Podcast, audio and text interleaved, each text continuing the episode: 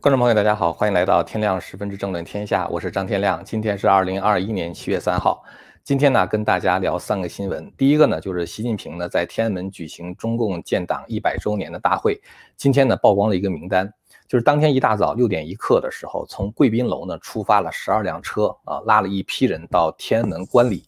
呃，那么这个呢，就是很多人把这个图片呢就贴到了网上啊，这个就是。号称是一群真正的赵家人啊！大家可以看到六点一刻的时候出发，呃，这个一个车队的话呢，一共是这个十二辆车。这个车上的名单的话呢，非常的这个耐人寻味哈。这个问题呢，我们一会儿再说。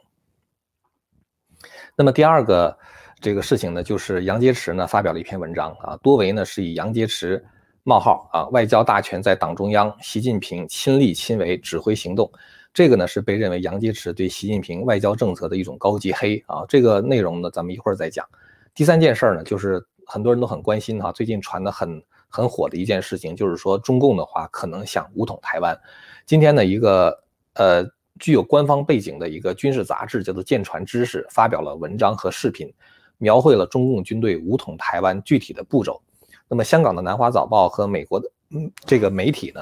都报道了这个消息。其实我觉得，如果习近平真要这么做的话，还没有等发动，就会被自己党内的人干死。呃，咱们今天的话呢，就说这么三件事儿。咱们先说第一件事儿哈，就是庆祝中共建党一百周年的这个大会啊，那么曝光了真正的赵家人。呃，实际上这里边的话呢，就是那些基本上啊，就是帮助中共打江山的这批人啊，每家呢都出一个人去到天安门去观礼。那么大家可以看一下这个车一号车哈，一号车第一个人李敏。呃，这个人呢是毛泽东的女儿，是毛泽东和江青的女儿。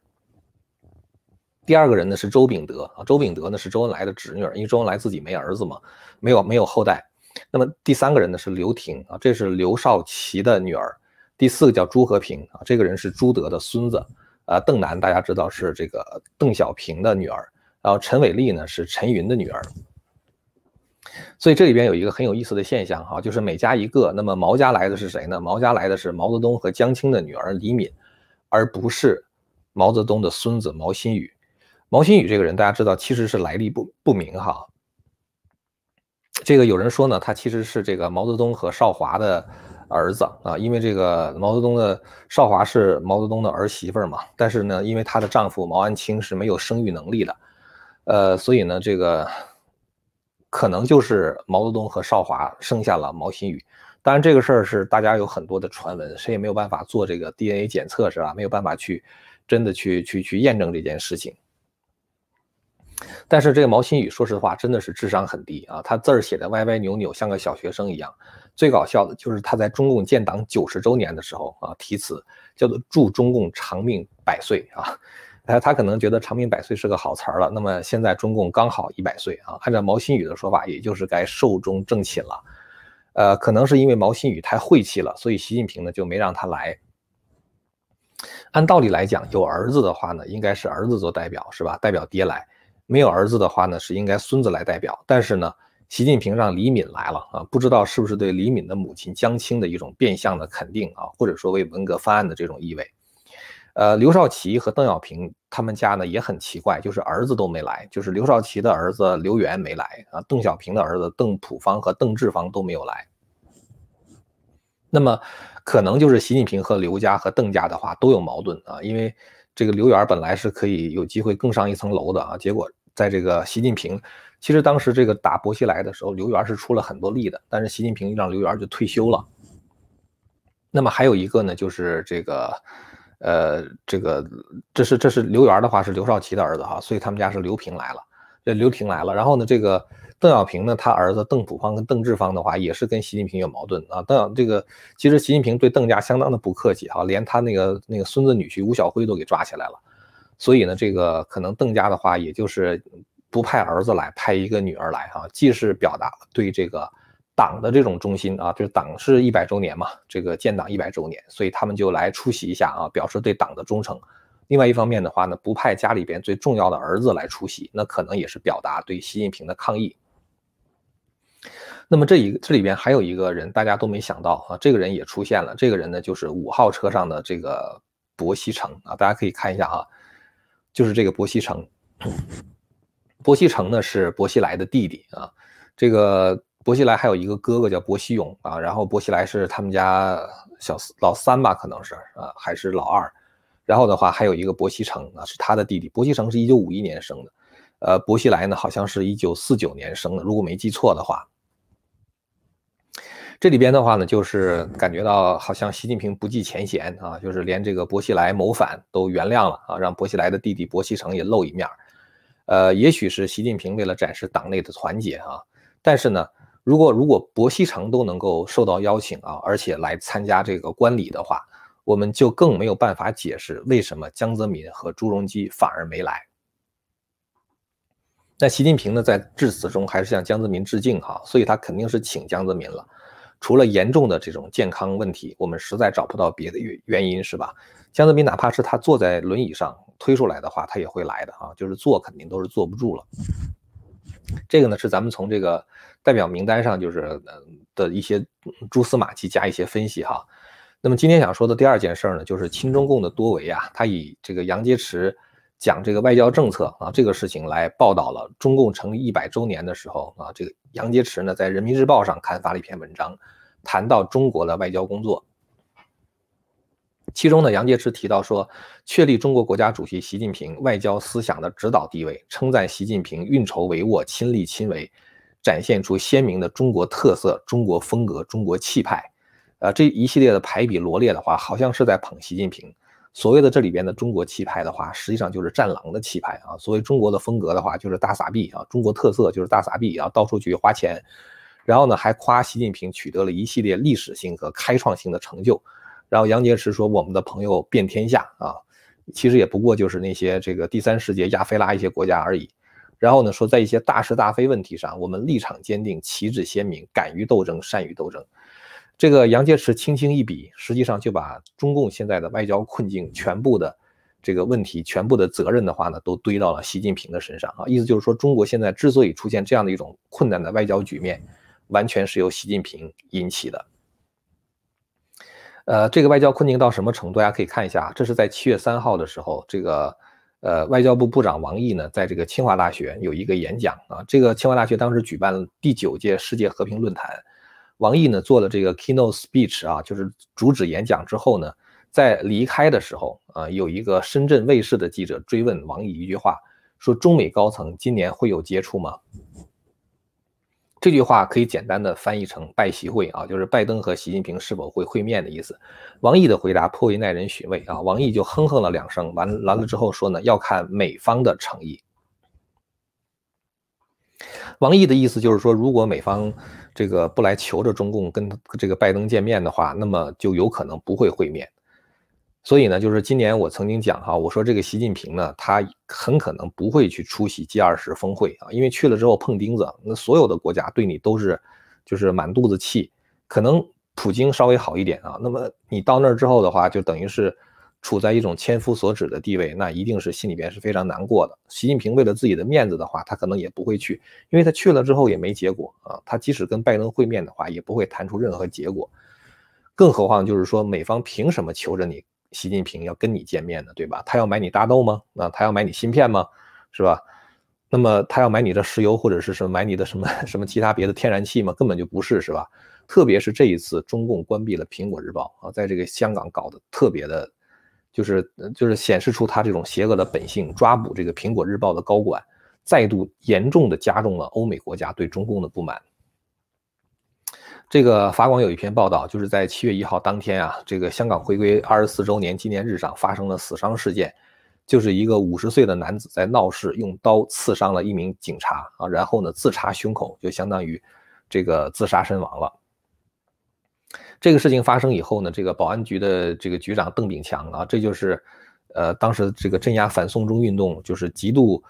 呃就是暴力，然后这个下心狠手黑的这么一个人，保安局的局长。说呢，暂时没有证据显示说，呃，就是行刺的这个人有同谋啊。他说，他说这就是个人孤狼式的本土恐袭事件啊，就是相当于一个人的个人行动。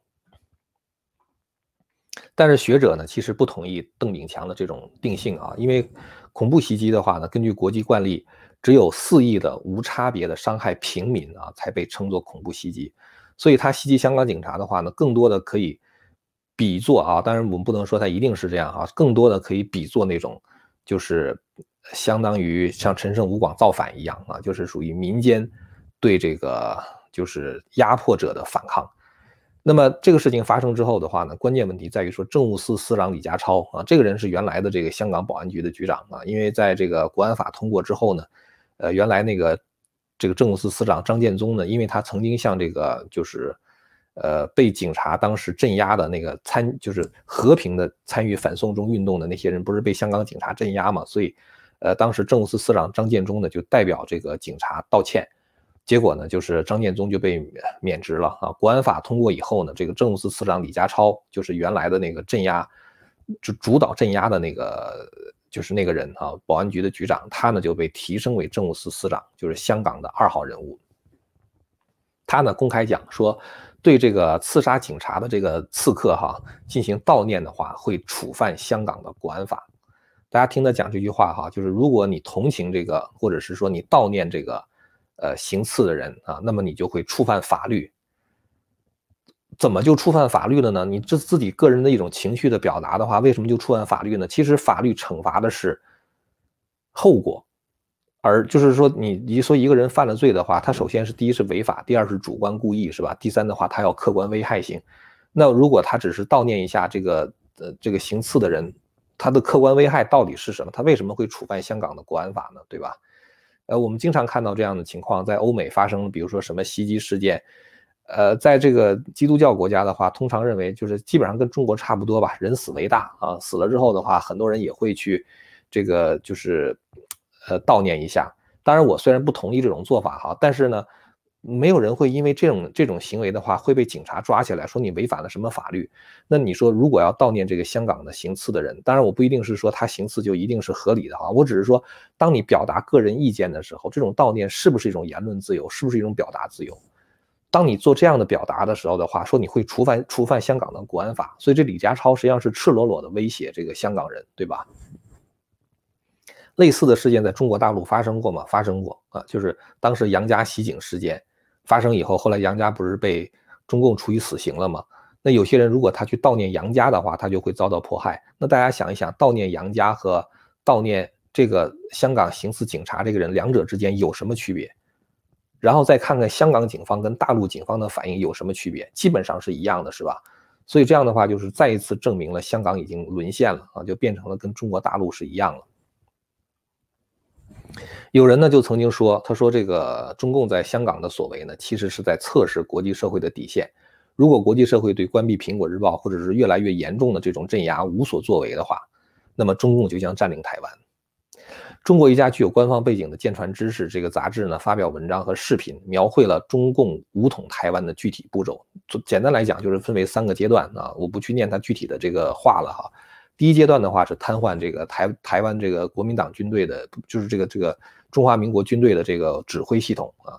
第二个阶段的话是这个打击它的关键军事设施啊，包括这个呃台湾的这个军火库啊，这个通讯基础设施啊，这个这个公路啊等等，是吧？那么第三个阶段的话，登陆作战，其实这些嗯，就是这个攻击方法并不特殊哈，就是大家其实也能想到，因为你基本上肯定会走这么三步嘛。但是我觉得这篇文章很不靠谱啊，很不靠谱，主要在哪呢？就是大家应该明白一个道理，战争它是为政治服务的。如果发动台海战争的话呢，你除了算军事仗，就是能不能打赢之外的话呢，还得算政治仗，对吧？那么你如果你发动台海战争的话，基本上是两种可能。一种可能的话，中共打败了啊，打败的话，中共肯定就完蛋了，是吧？肯定就就就就 game over 啊，中共自己也就完蛋了，是吧？这是第一条，就第一种可能。那中国如果完蛋的话，中共那些官员他们全都得被清算，对吧？那他怎么可能会支持这个台海战争呢，是吧？这是第一点。第二点就是，即使中共打胜了啊，那当然我觉得万分之一的可能都没有哈。那么中国也必然面临着全面的经济制裁啊，你的芯片不能进口，你的能源不能进口，你的粮食不能进口。中国一年进口五点四亿吨原油，五点四亿吨原油啊，然后中国大概百分之二十的粮食是依靠进口。如果国际社会围堵你，你不能进口能源，那就是你连这个就是这个取暖都嗯这个都没都不够都不足够嘛，就没有能源来取暖冬天的时候。那么如果你不能进口粮食的话，那么中国会饿死很多人啊，因为中国粮食只有百分之八十能够能够自给自足嘛，那就是说你会饿死，可能会有几千万人、上亿的人会挨饿的，是吧？所以这个情况其实是非常非常可怕的。中国的经济将会变得跟北韩差不多啊，粮食不够吃，能源不够用，那个时候不光是百姓吃苦，中共官员们也会吃苦。有人说中共官员不会吃苦的啊，但反正中国韭菜很多，中共官员总是作威作福的。可是你知道吗？那中共官员贪污了多少钱？那些钱难道放在中国大陆了吗？都放在国外了。他们的二奶、三奶一直到 N 奶是吧？他们的那个儿子、孙子什么，呃，甚至什么外孙子、外孙女什么都在国外。然后他们在国外有很多很多的钱。如果真的是台海战争爆发的话，这些账户都会被冻结，然后中共官员没法出国，钱也没了。啊，然后他们的子女的话也被迫回国，那么等于是他们丢失了很多的利益啊，损失了很多的利益。也就是说，即使是打赢的话，他们也会损失很多的利益。那么谁能得到好处呢？唯一能够得到好处的，可能就是习近平这一个人。他确立了他的历史地位啊，他成为了终身任职的党主席。但是大家想一想，那些中共高官们，他们愿意牺牲在海外的那些存款啊，是吧？愿意真的愿意牺牲自己的利益来成全习近平的终身的荣华富贵吗？啊，根本就不可能。这我只是说在打，如果打赢的话也是这个结果，那打败的话呢，那才是一个大概率事件，是吧？如果他真打的话，打败了才是大概率事件。中共基本上他只要一打的话，美国就会帮助台湾进行防御啊，甚至日本可能也会帮助台湾进行防御。只要美国军事介入的话，中共是一定会打输的。前几天咱们不是看到一个，就是网上有一个图片哈，我不知道多少人注意过。这图片呢蛮有意思的，就是大家可以看一下哈，这个辽宁号啊，不是辽宁号，山东舰，中共这个航空母舰，大家可以看到，就是它的这个甲板上的话，明显的有这个出现这个被被烧的痕迹啊。然后的话，这个地方大家看到已经裂了啊，已经完全裂开了，所以。你会发现，就是说中共的这个装备其实非常的低劣啊，他自己那个生产那种钢板啊，在这个飞机起降几次之后的话就裂了啊，根本就不过关的。其实我觉得中共很多官员啊，就是这个他们对这个台湾喊打喊杀，其实呢，我觉得这些官员他们真的让我想起一个人啊，这人就是南宋时期的奸相贾似道啊。贾似道这个人大家可能都知道，南宋灭亡的一个大罪人啊。当时正好是这个南宋末年的时候，我们知道这个当时，呃，蒙古的军队，他的大汗啊，蒙古大蒙古帝国的大汗是蒙哥汗啊，蒙哥汗当时是三路出兵进攻这个南宋，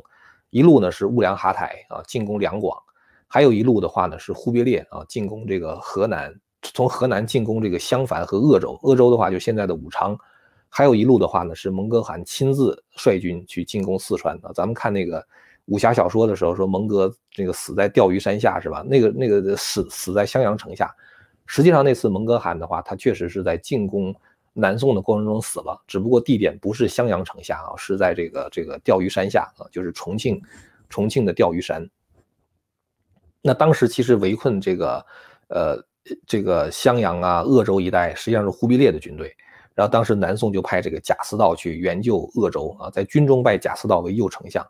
贾似道其实他完全是靠着裙带关系，他姐姐是李宗最宠爱的妃子啊，然后贾似道就飞黄腾达了。这个家伙白天流连流连于妓院中啊，晚上就游宴于西湖之上，跟中共的官员是不是特别像是吧？有一次李宗皇帝曾经在夜里登高远望西湖啊，看到西湖灯火明亮了，一大就是好多好多的船，灯火非常的明亮。